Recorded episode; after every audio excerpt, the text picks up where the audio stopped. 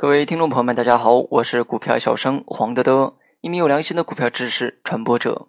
今天我们主要讲的内容是股市风险的回避。首先来讲第一个，要掌握趋势，对每种股票价位变动的历史数据进行详细的分析，从中了解其循环变动的规律，了解收益的持续增长能力。例如小汽车制造业，在社会经济比较繁荣时，其公司利润有保证，小汽车的消费者就会大为增加。这是其一般可以考虑购买其股票。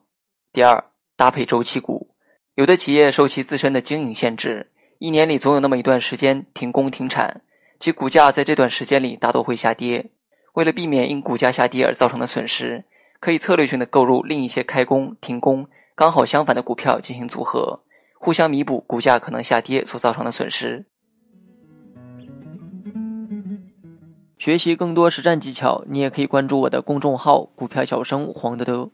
第三，选择买卖时机，以股价变化的历史数据为基础，算出标准误差，并以此为选择买卖时机的一般标准。当股价低于标准误差下限时，可以购进股票；当股价高于标准误差上限时，最好把手头的股票卖掉。需注意投资期，企业的经营状况往往呈一定的周期性，经济气候好时，股市交易活跃。经济气候不好时，股市交易必然凋零。要注意，不要把股市淡季作为大宗股票投资期。在西方国家，股市的变化对经济气候的反应更敏感，常常是在经济出现衰退前六个月，股价已经开始回落。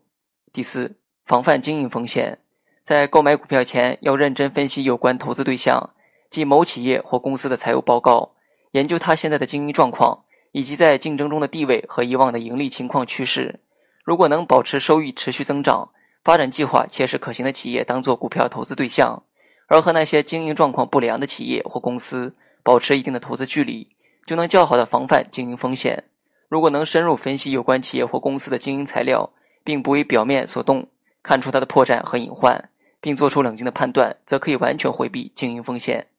第五，避开购买力风险，在通货膨胀期内，应留意市场上价格上涨幅度较高的商品。